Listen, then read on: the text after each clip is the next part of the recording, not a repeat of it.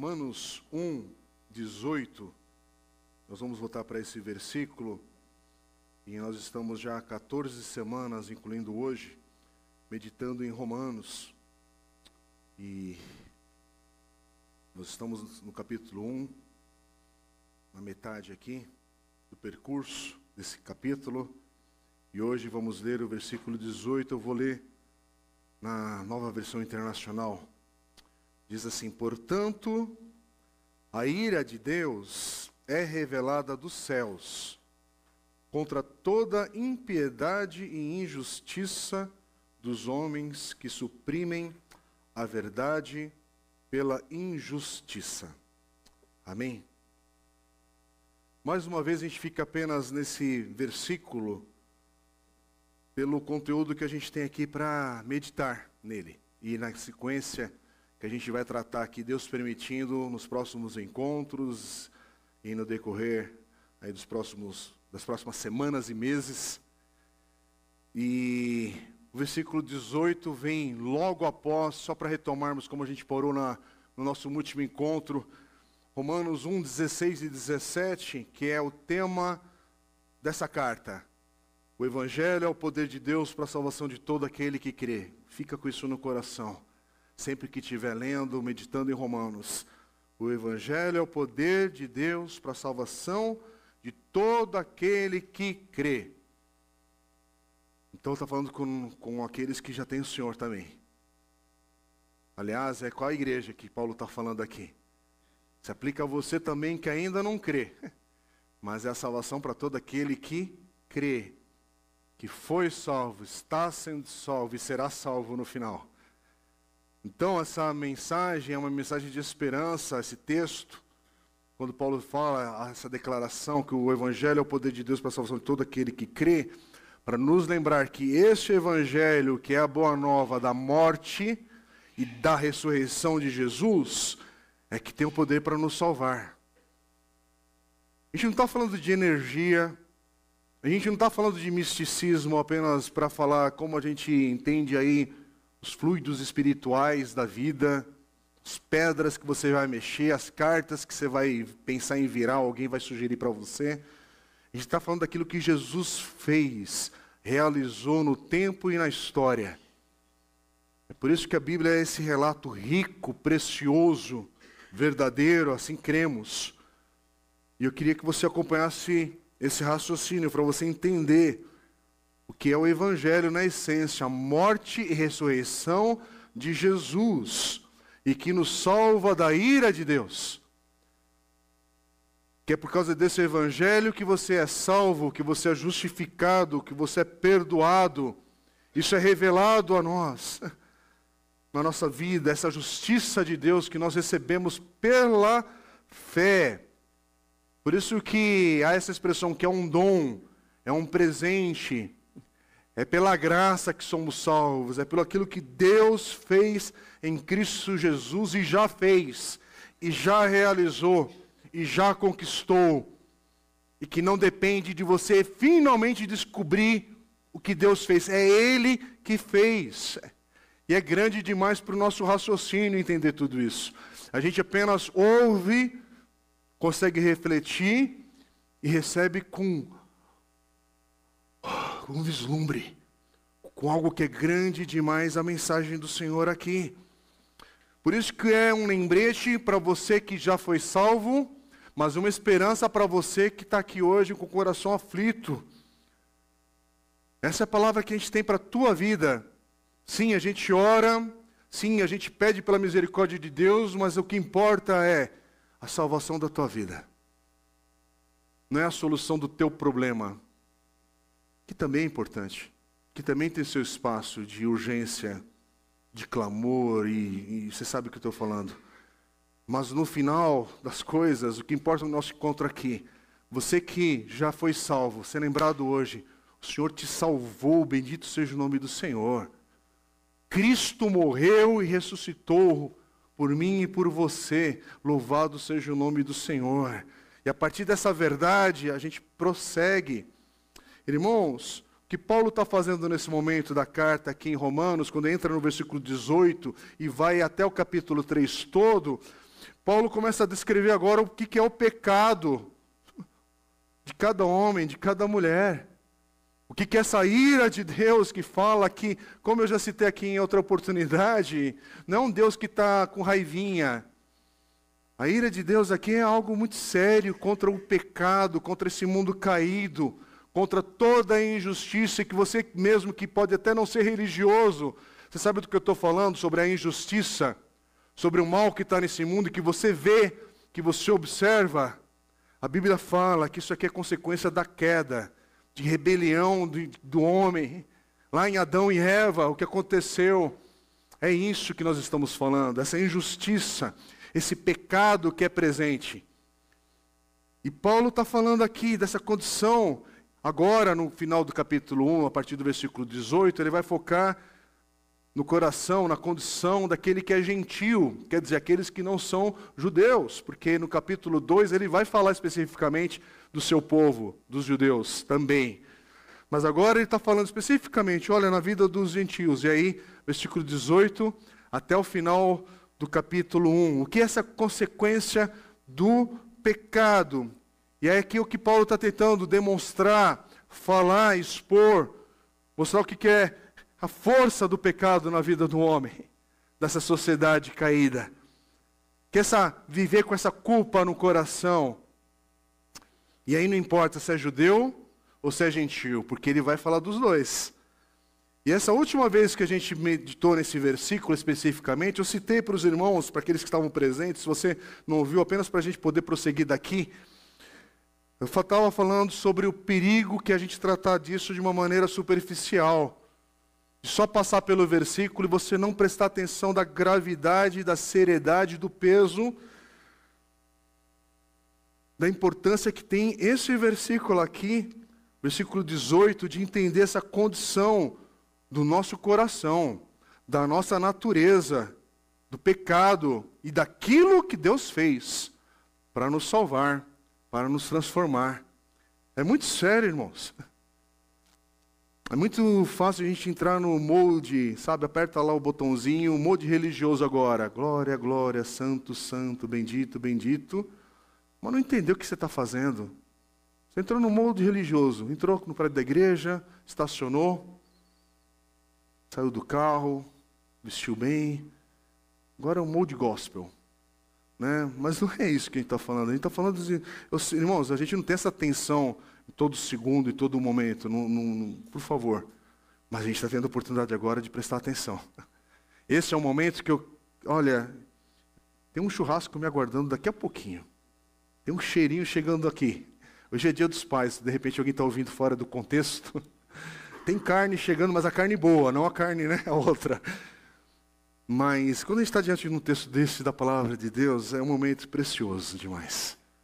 É um momento que eu, ah, não dá, esse ajuntamento que Deus permite a gente estar aqui como igreja, como é que eu vou fazer a escolha de me ausentar daqui? De não ter essa oportunidade entre os irmãos, da gente adorar o Senhor e da gente também meditar na palavra do Senhor. E eu quero te convidar, irmãos, para a gente entender o que Jesus fez. O que Deus fez em Cristo Jesus, para a gente poder entender um pouquinho mais. Não é tudo, não dá para entender tudo, mas um pouquinho mais, vamos lá. Vamos nesse domingo de Dia dos Pais entender um pouquinho mais sobre a justiça de Deus. Vamos dar um passo a mais. Você que está com 40, 50 anos de evangelho, ou você que é novo na fé, mas vamos todos nós como igreja, porque no último momento que a gente teve de oportunidade de meditar nesse versículo, foi para falar sobre a ira de Deus. E para entender a gravidade, a seriedade que a gente precisa observar isso. Mas hoje é para entender como essa ira ela se manifesta está sendo revelada. Até porque, presta atenção nesse versículo, na palavra, e eu peço que você fique com a sua Bíblia aberta. Versículo 17, não é interessante? Que fala sobre a justiça de Deus sendo revelada. E agora no versículo 18 é a ira de Deus também sendo revelada. Justiça e ira. E as duas coisas acontecendo agora. Não é que aconteceu, está acontecendo. Porque o dia da ira final vai chegar também. É o que vai falar ainda em Romanos capítulo 2, versículo 5, depois vai falar nos capítulos no capítulo 5, versículo 9 também, e outros trechos de Romanos, além de outros textos do Novo Testamento. Mas antes desse tal derramamento final da ira de Deus, que a Bíblia afirma que acontecerá, fala sobre uma ira de Deus agora, no tempo presente. E como é que isso se manifesta? Pelo menos de três maneiras a gente vê. E eu estava de novo, eu tenho sido muito abençoado numa série de pregações que o pastor John Piper realizou 1998. Está gravado, está disponível para quem quiser ouvir. Eu estava lá lendo e eu fiz algumas anotações. Então esse texto aqui não é original, não. A não ser aquilo que eu falo aqui, que tem coisa que eu vou falando, não é o que está escrito. Mas esses pontos que ele destaca, eu queria destacar para os irmãos, porque é muito precioso a gente entender e você prestar atenção. Porque há três maneiras que a ira de Deus está sendo revelada nesse agora. Uma delas é a morte. A morte. A morte não te provoca no coração uma indignação? Opa, não? Você não olha para a morte e fala, miserável. Oh, desgraça. Oh, não sei o quê. Você não fala essa palavra talvez, mas o teu coração não fica simplesmente tranquilo diante da morte. Mas a morte, de acordo com a palavra de Deus, em Romanos capítulo 5, essa morte universal que atinge quem é crente, quem é cristão, discípulo de Jesus e quem não é, ou estou errado? Porque há morte no nosso meio também. Não é verdade? Não há preciosos santos do Senhor que também morrem. Não é só ímpio. Então a morte é algo universal e não pega só os seres humanos. Tudo morre nessa, nesse mundo. Tudo vai experimentando algum tipo de degradação. Mas vamos falar da morte, homens e mulheres. Irmãos, a palavra de Deus diz que a morte é a manifestação da ira de Deus. Uma das, um dos aspectos. A morte é um tipo de julgamento de Deus sobre toda impiedade e injustiça desse mundo. Desde Adão. Romanos capítulo 5, versículo 15. Vamos ler? muitos morreram por causa da transgressão de um só homem, falando de Adão. E aí no versículo 16 diz que, no, bem no meio ali do versículo 16, vai dizer que a morte é chamada de julgamento, condenação. Não, não é um acidente de percurso. A morte aqui é, dado nome por um pecado veio o julgamento, que trouxe condenação. Mas a dádiva decorreu de muitas transgressões e trouxe justificação. Mas a morte é vista como um julgamento, uma condenação. Se você quer uma explicação cristã para a morte nesse mundo, está aqui em Romanos. Quer dizer, a Bíblia fala que a morte é uma expressão da ira de Deus contra o pecado. Por isso que no capítulo 5, versículo 18, você vai ver novamente Paulo dizer, assim como uma só transgressão resultou na condenação de todos os homens. Então essa primeira resposta é que a ira, a ira de Deus está sendo revelada contra o pecado de cada homem, de cada mulher na própria morte. Que você é testemunha disso. Uma outra maneira que a ira de Deus é revelada é na futilidade, na vaidade, essa miséria que é evidente no mundo. Também manifesta ali a ira de Deus. Romanos capítulo 8, a gente vai ver que essa miséria, essa futilidade, que é universal no mundo todo, é uma evidência também da ira de Deus contra o pecado. Vamos ler Romanos 8, 18 a 20. Romanos 8, 18 a 20, olha o que Paulo diz: Considero que os nossos sofrimentos atuais, olha o destaque aqui, considero que os nossos sofrimentos atuais não podem ser comparados com a glória que em nós será revelada. a natureza criada aguarda com grande expectativa que os filhos de Deus sejam revelados, pois ela, falando da criação, foi submetida à inutilidade, quer dizer, é outra palavra, futilidade, e tem até versões que dizem vaidade. Irmãos, o que, que isso significa? Significa que o sofrimento desse mundo caído, de que fala aqui o versículo 18, é inevitável nesse mundo. O sofrimento faz parte desse mundo caído. O sofrimento faz parte dessa vida, nessa terra ainda. Enquanto não houver novos céus e nova terra. O sofrimento faz parte da vida nesse mundo caído, porque também é uma forma de revelar, de manifestar a ira de Deus. O que, que isso quer dizer? Isso quer dizer, meu irmão, quero falar com todo respeito, cuidado e limitação que a gente tem de tempo e de oportunidade de falar aqui numa pregação de domingo. Você pode planejar a tua vida, rabiscar tudo, como eu gosto de rabiscar, ter datas e ter conta e ter valor financeiro aqui e ali e pensar no ano que vem o que a gente vai estar fazendo em julho. Rabisco tudo. Planeja a tua aposentadoria, faz tudo direitinho. Não atrasa um só dia do carnê lá do, como é que chama? GPS, INSS, a guia, né? Isso. Não atrasa nada. Paga a previdência, faz tudo direitinho. Até avisa o pessoal, olha, em novembro, estou me aposentando, vai ter churrasco, vai ter festa. Mas aí, em outubro, você tem um derrame. Que Deus nos livre. Só espero que nenhum irmão aqui ainda bata ainda no púlpito, né, para falar Deus nos livre, né? Porque só falta isso no mundo evangélico hoje em dia, né? Você pode fazer tudo, planejou tudo. Agora o que eu quero te dizer não é que sempre vai acontecer, que as coisas vão estar em desordem, e aí, ah, então não vale a pena fazer nada. Não estou dizendo isso. Só estou falando que nesse mundo caído, não depende apenas de você as questões inevitáveis de sofrimento e dor. É por isso que você pode trabalhar, você pode até cuidar de saúde, você pode fazer um monte de coisa. Você pode cuidar do seu físico, fazer um monte de coisa, e que é bom, enquanto é tempo de fazer isso. Mas você cuida tanto, tanto, tanto do teu físico e morre atropelado. E aí você vai ainda poder falar, está ali um atropelado saudável. Né? Morreu saudável. Mas agora isso não é para você ir para o outro lado do abuso. Mas é só para entender que o sofrimento é inevitável nesse mundo.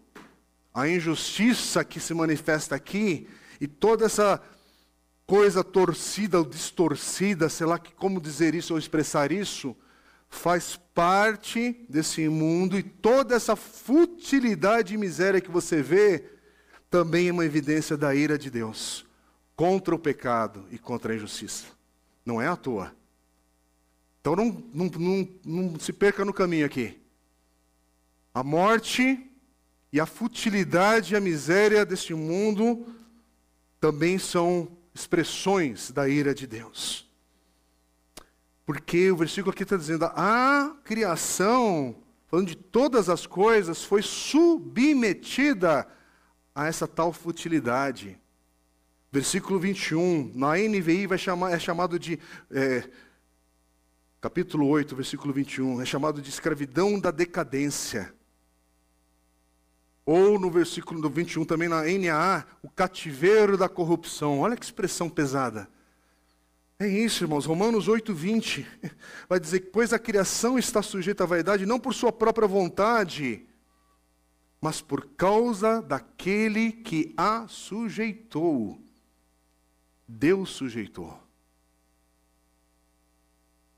Não é um acidente de percurso. Deus sujeitou. Quer dizer que Deus sujeitou a criação, todas as coisas da futilidade, consequência do pecado, mas não é Satanás que fez e não é Adão que fez, essa su sujeição, Deus sujeitou. Mas não sujeitou e largou. Porque diz o texto, aí continua na, na, sua versão, porque tem uma divisão aí de versículos que, depende da tradução, encaixa-se diferente. Mas o versículo seguinte vai dizer que sujeitou na esperança. Olha que palavra especial. Porque lá em Gênesis capítulo 3, versículo 15, depois da queda, há uma esperança que a semente da mulher esmagaria a cabeça da serpente. Então, tudo que está sujeito agora é na esperança. Não é porque desgraça, desgraça, desgraça me aguarda. Mal, mal, mal vai me atingir. Tudo, tudo é ruim. Não, não, não, não.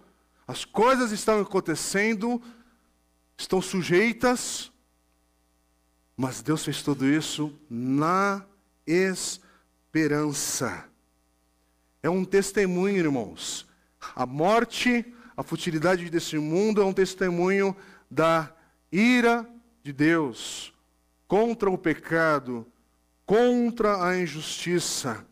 Mas também nós temos, para completar o trio aqui, a degradação na própria humanidade. A degradação em cada homem, em cada mulher, que também revela a ira de Deus. Então, cada degradação no pensamento humano, no comportamento da humanidade, está mostrando cada vez mais a degradação que revela a ira de Deus contra o pecado e contra a injustiça.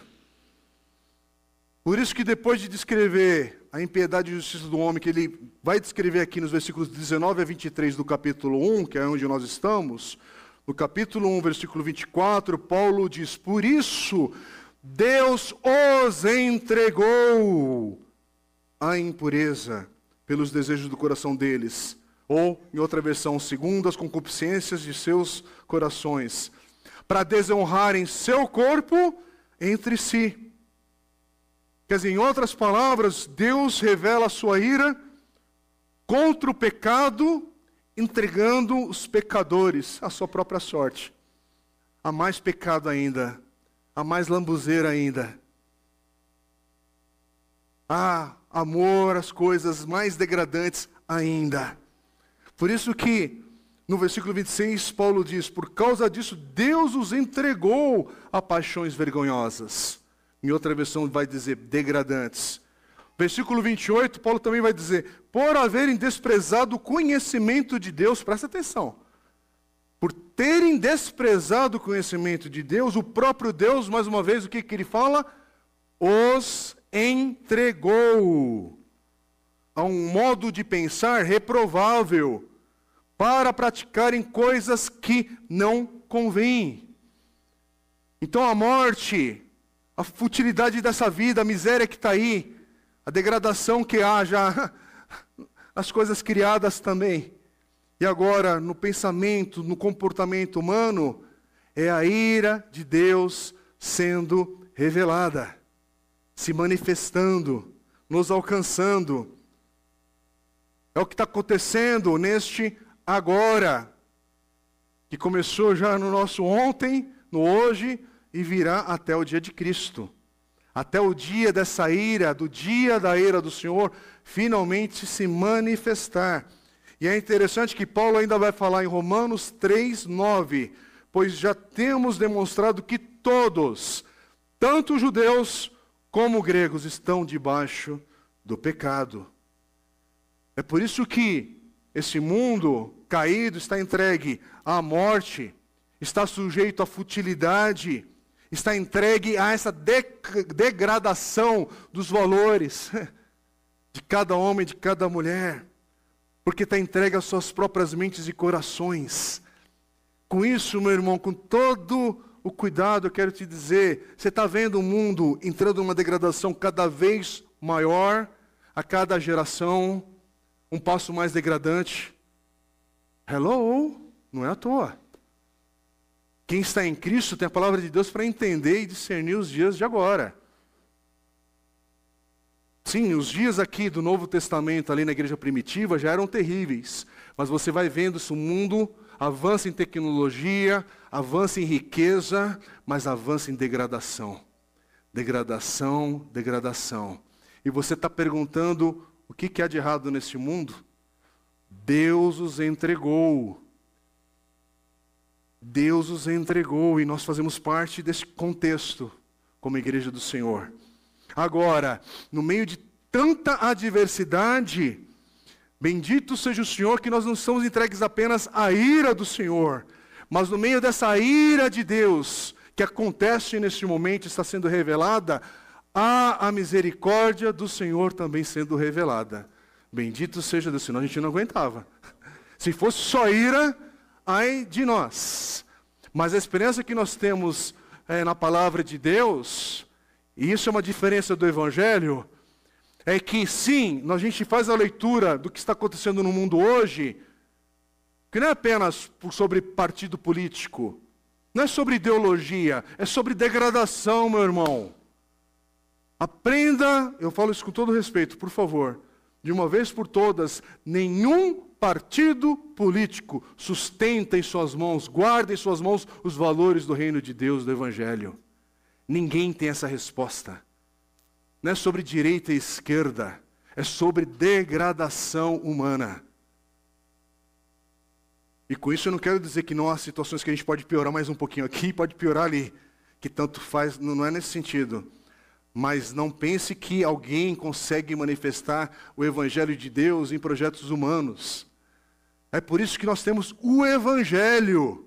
É o Evangelho que a gente olha e que a gente, opa, é ali a minha direção. É por isso que nós temos um Senhor e Salvador. É por isso que é Cristo que a gente fala e prega. Porque senão, meus irmãos, a cada quatro anos a gente estava em desespero contínuo, sempre, porque vem mudanças na economia, na política, na sociedade, ou ciclos que acontecem no mundo todo, crise, pandemia, doença, situações em casa, era só nossa vida ser movida a desespero, ou de desespero em desespero. Porque o casamento acaba, os filhos saem de casa, projetos mudam, se conquista, perde, vira aqui, vira colar, mas o que, que te dá norte? O Evangelho de Deus. Amém? Não, não muda o foco. É isso que importa. Então, é lógico que o Senhor está revelando por meio da morte, da futilidade dessa vida e da degradação da humanidade a sua ira. Mas, mais uma vez, eu quero afirmar: bendito seja Deus que Ele também manifesta a sua misericórdia. Mas, irmãos, como é que Deus manifesta a sua misericórdia? Vamos olhar primeiro para os incrédulos, para quem não crê em Deus? Ou melhor, a pessoa até pode crer em Deus, entre aspas, mas não crer na obra realizada em Cristo Jesus, o que é diferente. A ira de Deus está sempre misturada com misericórdia, porque estamos vivendo, ainda também vivemos, na era que podemos chamar de esperança ainda é tempo de esperança. Porque é na esperança que Deus sujeitou todas as coisas. É na esperança que Deus está fazendo o que Ele está fazendo, por meio da morte, da futilidade desse mundo e da degradação do homem. Então não é que Deus deu a corda no mundo e soltou, agora vai lá, porque vai explodir uma hora aí, ou vai acabar. Né? Isso é uma outra coisa. O que Deus fez é que agora, na esperança, Ele está agindo. E olha o que diz a palavra de Deus em Romanos. Por isso que eu quero te encorajar, igreja, os meus irmãos e irmãs, ou quem está aqui, leia a carta de Romanos. Não venha apenas mecanicamente para um culto de domingo. Leia a carta de Romanos. É para o teu próprio coração. Que Romanos, Paulo já falou aqui, ele fala em Romanos 2, versículos 4 e 5, olha o que ele diz. Ele fala para aqueles que estão perdendo essa grande verdade que a gente está falando aqui, afirmando, para quem não tem Cristo em suas vidas. Paulo fala: Ou será que você despreza as riquezas da sua bondade, tolerância e paciência, não reconhecendo, quer dizer, ignorando, que a bondade de Deus o leva ao arrependimento? Contudo, por causa da sua teimosia e do seu coração obstinado, você está acumulando ira contra você mesmo, para o dia da ira de Deus, quando se revelará o seu justo julgamento. Quer dizer, Paulo está afirmando que a misericórdia do Senhor é presente no dia ainda de hoje por causa da esperança. Há bondade no meio de tudo isso ainda. Deus está fazendo alguma coisa. Olha o que Jesus diz em Mateus capítulo 5, versículo 45. Porque ele faz raiar o seu sol sobre maus e bons, e derrama chuva sobre justos e injustos. E olha o que Paulo vai dizer também aos pagãos em Listra, em Atos, capítulo 14, versículo 17. Deus não ficou sem testemunho, mostrou sua bondade, dando-lhes chuva do céu e colheitas no tempo certo, concedendo-lhes sustento com fartura e um coração cheio de alegria. Irmãos, isso aqui há na casa do ímpio também, daquele que não tem Jesus.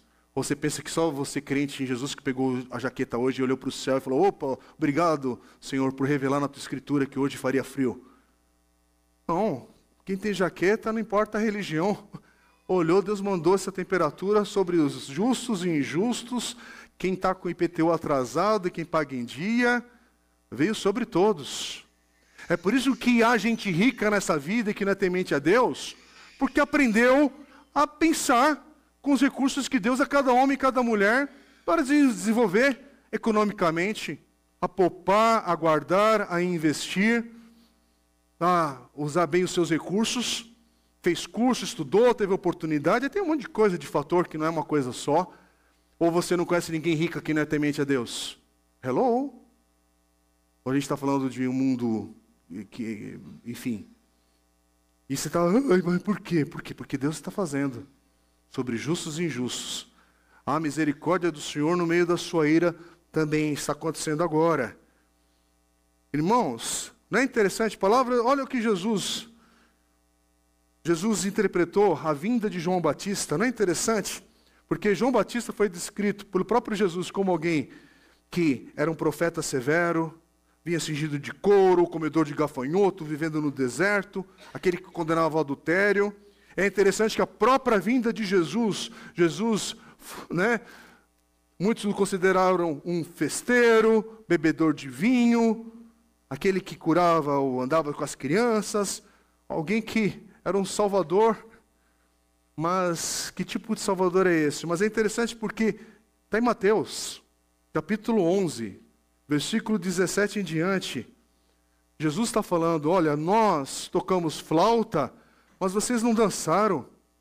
Cantamos um lamento, mas vocês não se entristeceram. Pois veio João, que jejua e não bebe vinho, e dizem: tem demônio. Aí veio o filho do homem, comendo e bebendo, e dizem: aí está um comilão e beberrão, amigo de publicanos e pecadores. Em outras palavras, o que vocês querem? O pastor John Piper, ele diz uma frase para chamar atenção nesse texto, eu anotei aqui, queria compartilhar com vocês. Ele fala assim: o evangelho, olha que bonito e, e pesado. O evangelho veio com as duas línguas, mas eles não quiseram ouvir.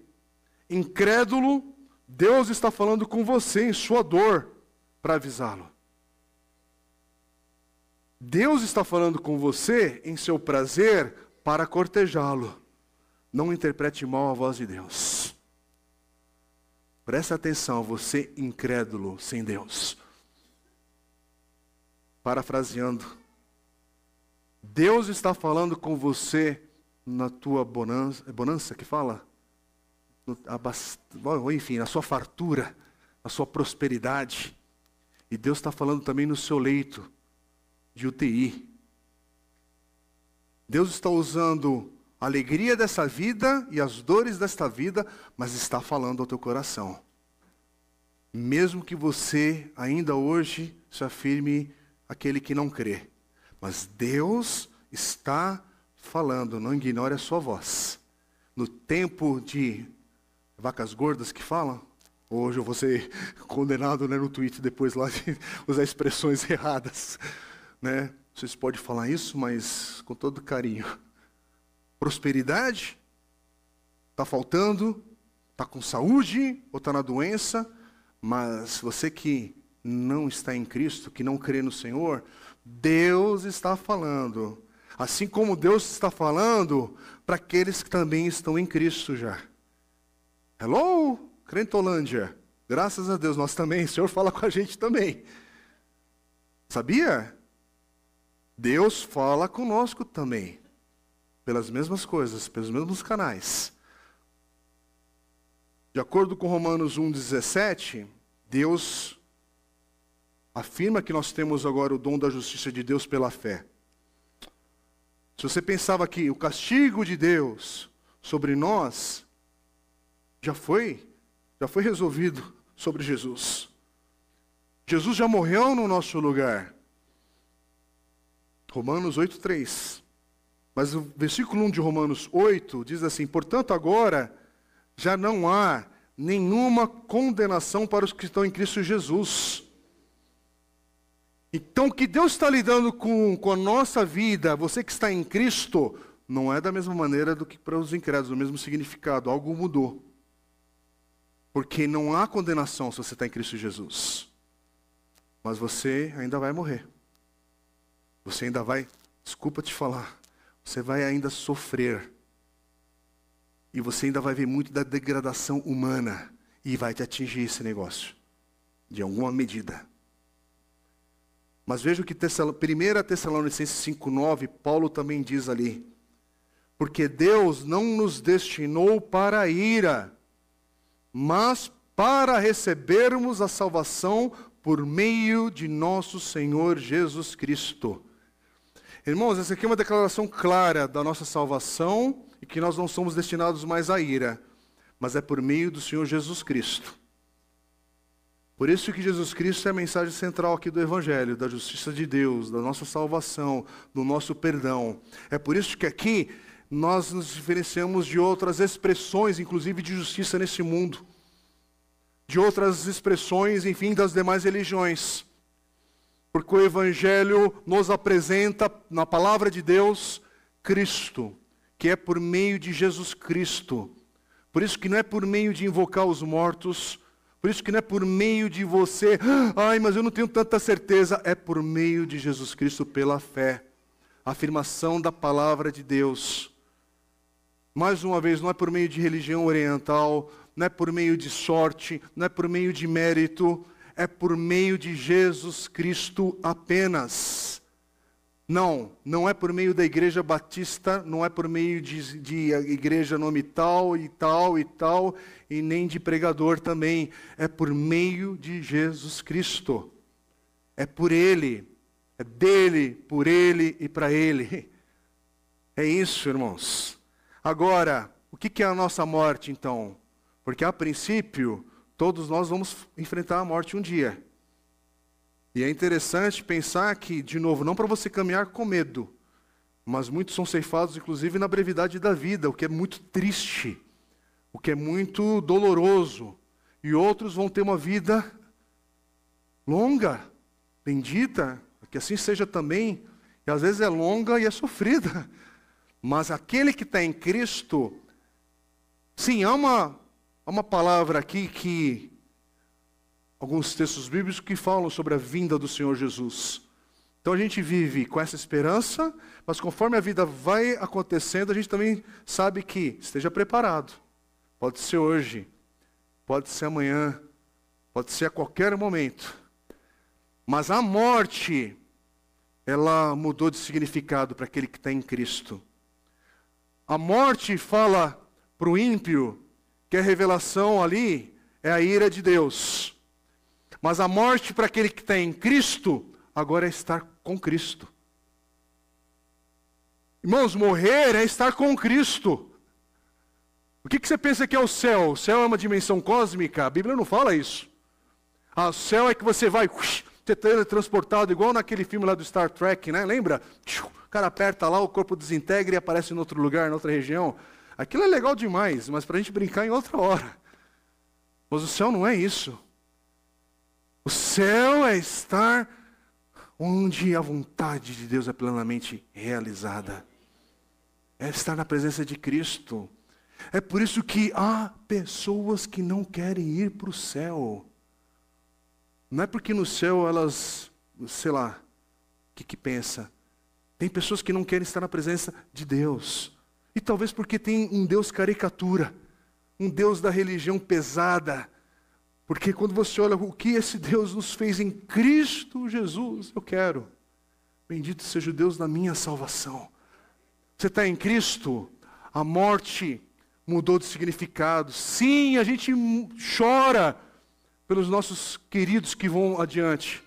Sim, quando há um dia de luto, é dia de, é dia de choro, de lamentarmos, de falar, não era para ser assim, não era. Mas a morte é estar com Cristo. Mudou o significado. Por isso que Paulo vai dizer em 1 Coríntios 15, 55 a 57, onde está a morte, a sua vitória? Onde está a morte, o seu aguilhão? O aguilhão da morte é o pecado. E a força, falando do poder do pecado, a força do pecado é a lei. Mas graças a Deus que nos dá vitória por meio de nosso Senhor Jesus Cristo. Quer dizer, você está em Cristo, a morte não é a ira de Deus contra você. A morte, na verdade, é o único, último inimigo sendo derrotado e sendo a porta para você estar na presença do Senhor para todo o sempre. É por isso que velório de crente é diferente. Sim, não é só uma expressão jagão, não, para a gente fazer bagunça ali no, no, no meio do luto dos outros. É porque o tom é outro. É um tom permeado de esperança e de vitória.